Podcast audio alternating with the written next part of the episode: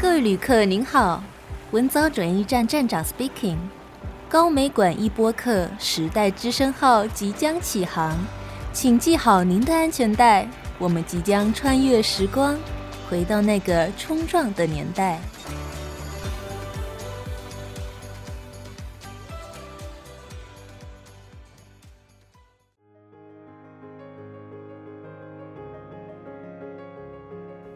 各位听众朋友们，大家好，欢迎收听《时代之声·文藻转驿站》，我是主持人仲一。在台湾七零至九零，我们所说的那个年代，有一群年轻人凝聚集结起来，从集会到创办画会，再从催生美术馆、争取经费到自掏腰包创刊和举办民众艺评。他们掀起了南台湾，掀起了高雄的艺文风潮，将高雄从原本的文化沙漠一步一步耕耘，成就了我们现在所看到极具地方文化特色的样子。而关于那群年轻人，时代将他们称之为愤青。今天我们节目就邀请到一名愤青来现身说法。跟听众朋友们聊聊，他们当年是如何在这片疆土上叱咤风云。而这位愤青可谓是大有来头，相信在座的听众朋友们一定都听过他的名字。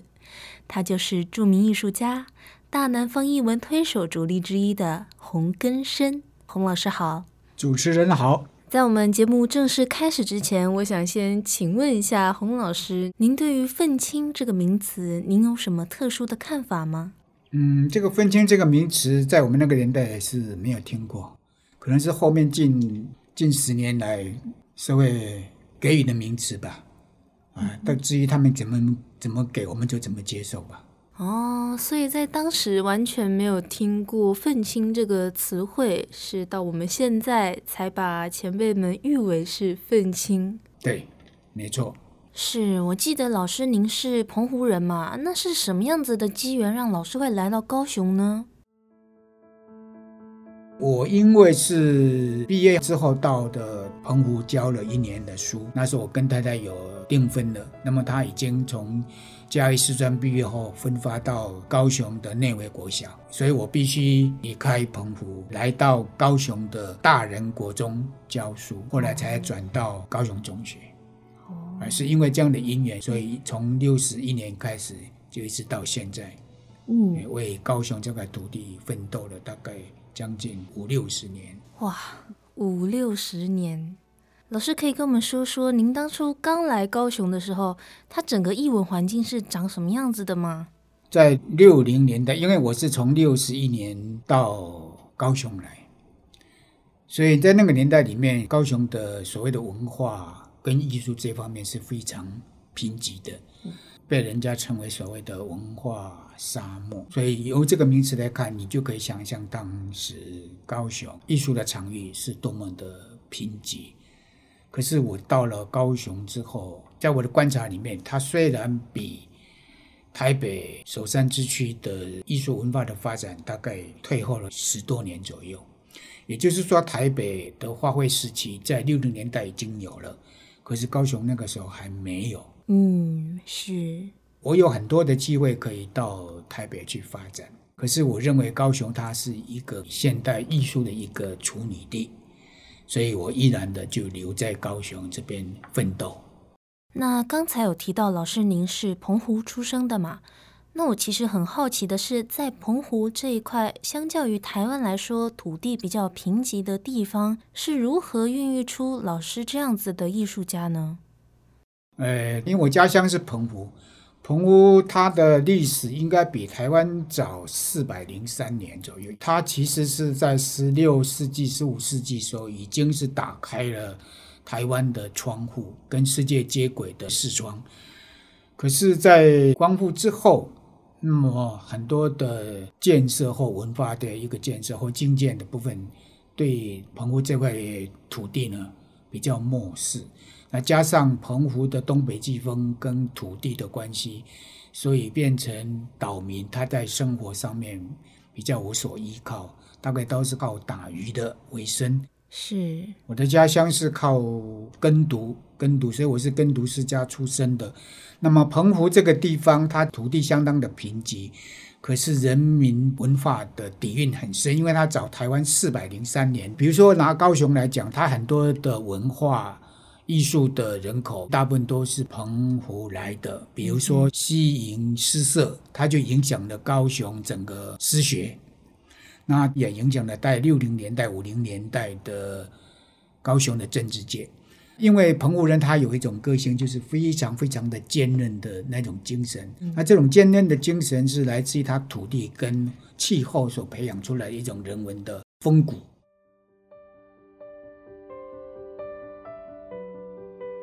除了受到地方环境以及人文的影响之外，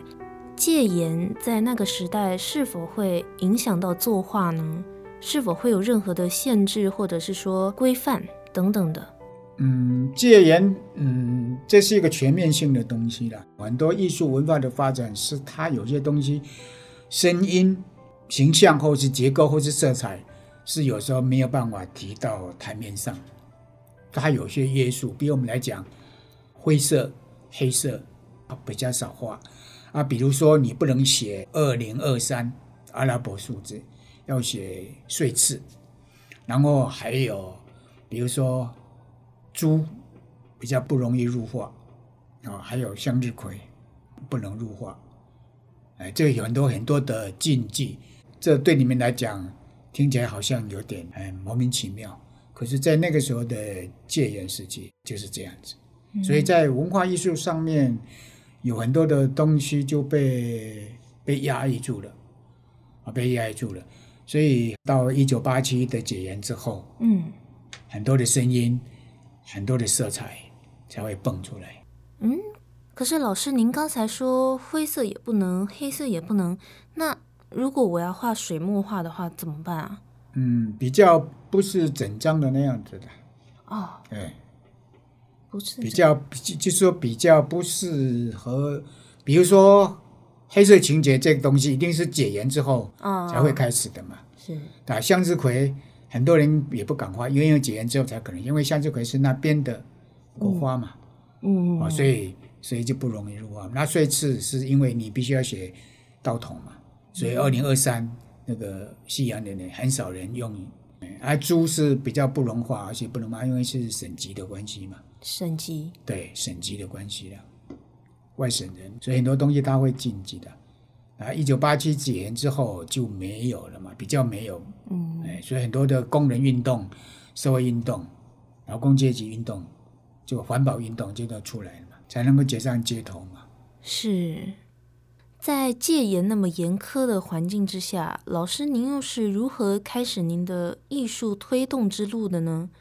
是从最一开始加入新象画会开始的吗？还是因为我从大学时候，我对水墨绘画的那种传统，它本身我就觉得它有一点点约束。约束。因为我本人比较叛逆，性格比较叛逆，所以我在大学时候就已经开始做尝试现代水墨了。那到了高雄之后，因为我结识了朱沈东先生，所以我们两个人的感情很好。我们呢，当时他的诗界上面的朋友，有的从台北下来高雄，所以那个时候我们就常常聚会，在诗跟学跟画这方面做一些连接。所以那个时候是诗人跟艺术家约会的年代，所以常常会这样。所以，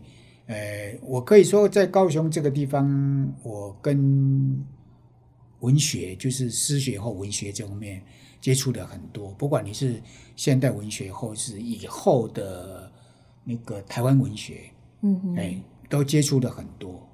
哎，所以并不是因为我加了新疆会，那加新疆会我们有好几个人呐、啊，嗯，比如说叶竹生也是，啊，还有还有朱沈东跟我，但是名人只有三到了三届以后，哎，就就没有再从事创，再重新再展览。因为他像叶竹生，他就离开了，呃，高雄到西班牙去，西班牙哎，所以我们后来我们跟朱振东后来也生病嘛啊，所以大概也就没有再继续，哎，他不过他的作他的作品大概是，呃很有爆发力，就是还有他的性格，以诗入画那个棉纸的油画这样的处理。那我我我走自己的路，那时候走的是一个现代水墨的这个这种抽象的，跟那个枯山水时期，嗯，苏胶布拓印那个时候就是在七零年代之前就开始了，嗯，所以是在更早之前就没有在高雄之后，这其实我在水现代水墨的那个萌芽是在大学的时候就大三的时候就开始萌芽，哎，在大三的时候开始萌芽。听老师提到，当时与多位艺术家，甚至是诗人都有所交集，我居然一点都不感觉到意外哦。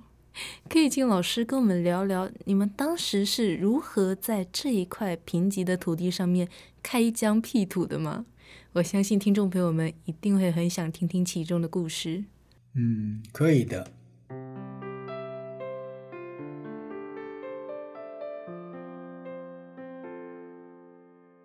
那在那个时候，应该是七零年代到八跟九，嗯，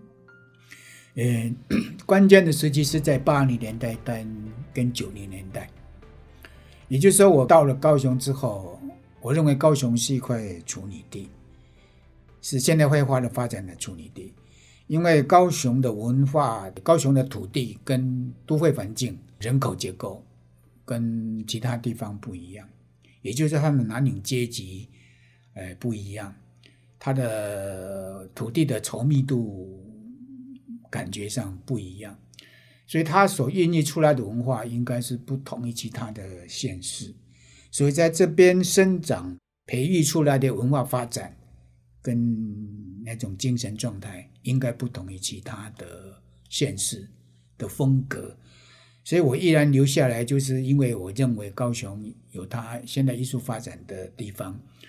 可是当时候的高雄只有呃一个画会，因为戒严的关系，人民团体只能有一个画会，所以不能有其他画会的成立。所以一直到一九八七的时候才成立的高雄现代画学会，嗯，才有人民团体让我们可以申请。也因为解严的关系，所以高雄市现代化学会成了台湾第一个现代化会的组织。那现代化会成立之后，因为我们吸纳了很多呃一些年轻艺术家，可以作为创作的一个窗口，所以现代化会在九零年代之前，他就扮演了一个相当重要的角色，变成人民跟官方跟文化政策。的一个重要的一个关卡，跟联络的地方，跟可以创作发声的地方，也因为现代画学会的成立之后，高雄它变得在文化方面，在艺术推广方面，它变得非常的热络。呃，也因为因逢其时也解严的关系，所以两岸的文化交流有一起在处理，加上了当时候的建筑界也非常的支持。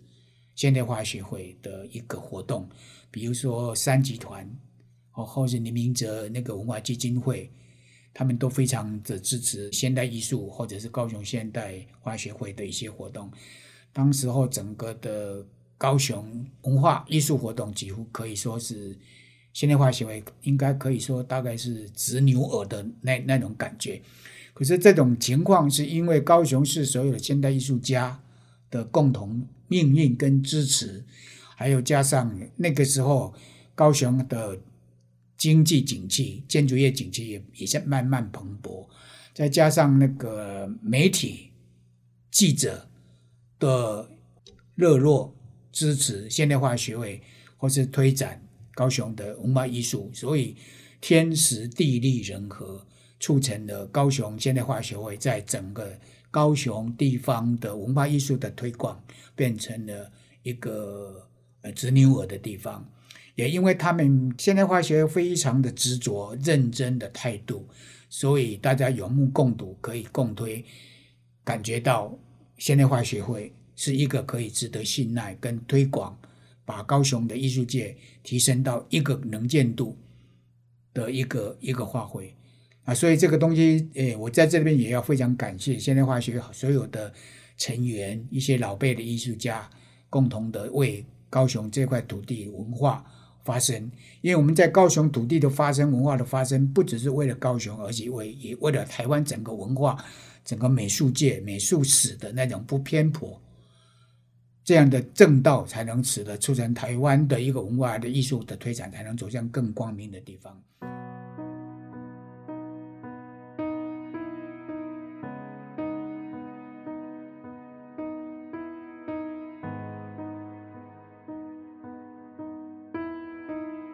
这里面我们提到的，就是说，在九零年代的时候，我们看到了这个呃国美馆也成立，北美馆也成立。那么高雄作为首善之都的话，它应该要有一个美术馆。嗯，所以我们那个时候就在积极的在跟官方的配合，催生高雄市立美术馆。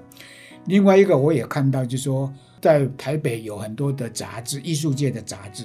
可是高雄这个地方呢，没有一份类属于艺术文化的一个杂志，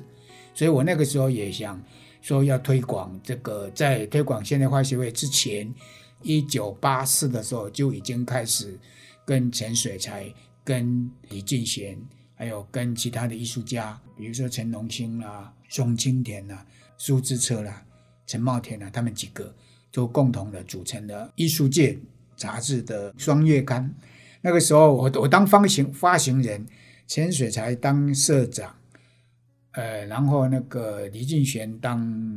总编辑，嗯，那我们这三个人就是这样，还有将一些其他的现代化学会的会员共同来写文章，共同来评论。那这个时候，在这个年代里面，在这个时间里面，我们也看到很多的像《民众日报》的记者，呃，《中央日报》、《台湾新闻报》，还有《台湾时报》。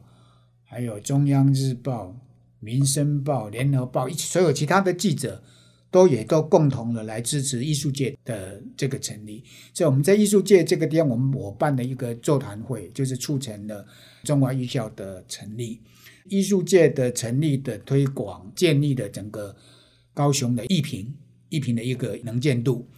啊，所以我们在现代化协会他办了这个艺术界杂志之后，就先是这个。它不，虽然它不隶属于现代化学会的的月刊啊，但是它是属于私人的，但是也是几个臭皮匠。那至于为什么会这样出来产生出来，当然这就是我们这几位朋友，因为几乎那个时候我的家，我的工作室是在宁南街，大家都很年轻，大概三十多岁，有的暴富，有的暴富，有的所谓你们所说的愤青。但是我们那个时候只是依照我们自己的本心，跟自己的那种对整个社会、整个环境、整个土地的一种，或许是有一点点声音，有一点点扭转，或是批判的角度，完全靠着一种正面的声音去提息、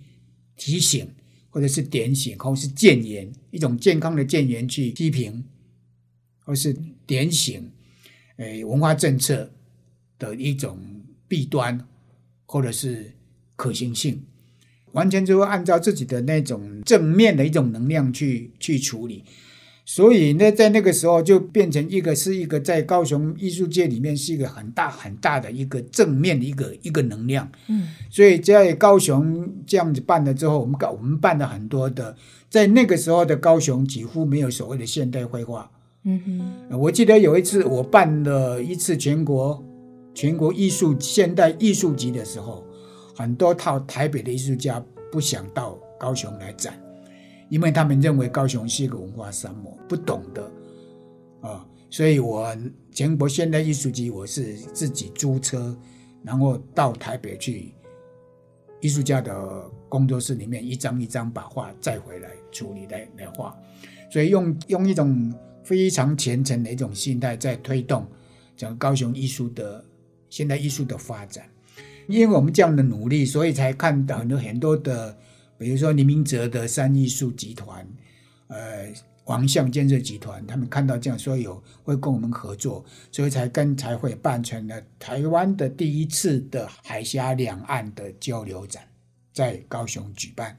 然后说起来，在一九九零年的时候，台湾第一个画廊博览会，应该就是在。试运的时候，在高雄办的试运的时候，在天桥上面办的，由高雄市立美术馆的筹备处的主任谢宜勇先生所筹办的。那个时候，我个人认为是台湾第一次的博览会的滥觴，啊，就是开始的时候那一个场景，应该就是九零年代的画廊博览会，在高雄主办的画廊大观的博览会。所以在九零年代那个时候的高雄，应该是非常非常的健康。哎，那这样的东西，呃，所以在林南街那个地方的工作室里面，我经常会办一些。哎，用自己的名义也好，或是用现代化学会的名义也好，或是用艺术界的名义也好，都在呃办一些公听会，还有记者会，来针对高雄的艺术发展。而且那个时候我们在催生高雄市立美术馆，术馆，所以对于美术馆的馆址，因为当初是在寿山，我们把它从寿山呢，把它拉到内围啊。这个地方，然后它的名称呢是叫做第一个叫做蒋中正美术馆。那我们在公听会讨论会里面发表，那所以说以前的记者很配合嘛，就把我们里面的内涵就发表出来，很感佩那个时候的苏兰城市长，他听得进去，把中正这个名词压下来了，没有做中正美术。我们能不能说，因为已经过中已经过中正堂了。在文化中心有一个中正，然后他又改成了蒋经国经国艺术文化园区，那我们也反对，说不也不需要，哎，你又去贵地方吧，所以他又改成了内围皮艺术园区。内围皮艺术园区之后，我们就不再反对，因为它属于地方的，不是属于政治家的名称来挂美术馆嘛，所以用地方的名词都可以，所以我们就没有这。可是我们也很感谢。哎，苏兰成市长他又放弃了那回这个名字，用高雄市立美术馆，所以我们觉得是双手赞成的。还有包括很多的艺术的经费的问题，呃，那时候有哎，我吴英长吧，吴英长那个教育教育第四科的科长，有一次他打电话来，他说：“洪老师怎么办？说高嗯高雄市立美术馆的的规划会被市议员删掉了。”啊，删掉！我说那就赶快办吧。那怎么办？我就联名，我就诶，我就当夜当夜就写了陈情书，当月写的陈情书，因为他告诉我五天之后可能还有转圜的余地，所以我就赶漏夜就写的陈情书。当天晚上就赶快用寄快信，因为我从记者的名单里面拿到所有的议员，嗯，所以每个议员都寄我的陈情书，啊，寄出去之后，那么。终于在隔几天之后的艺术教育委员会里面通过了，诶，那个美术馆的规划会一千万，有这样的关系，所以美术馆的规划就很很顺利一直下来。当然，它有很多的在美术馆规划时也有很多的定位的问题、经费的问题，我们都还是站在一个为美术馆建言或争取经费的地方，比如说人事、经费。我们都站在第一线上面，主动为美术馆来争取官方的经费的支持，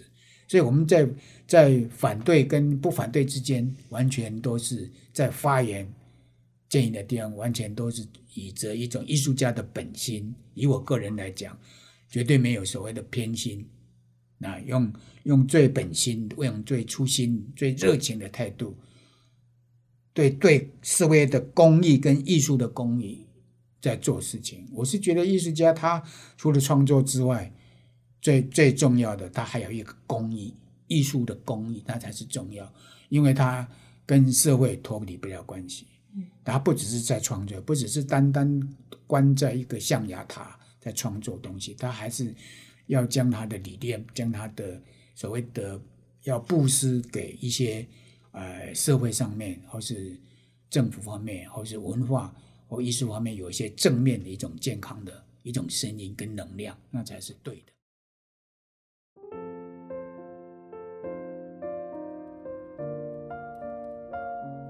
不知道听到上集节目尾声的你，有没有对高雄艺文发展背后的故事更加了解一点呢？在这条推广艺术的路上，有艰辛，有少年的不羁，也有保持本心、努力不懈后的苦尽甘来。下集洪根生老师将会与您更进一步的聊聊时代的故事，当年的少年们是如何用他们强大的执行力创造属于高雄的艺术。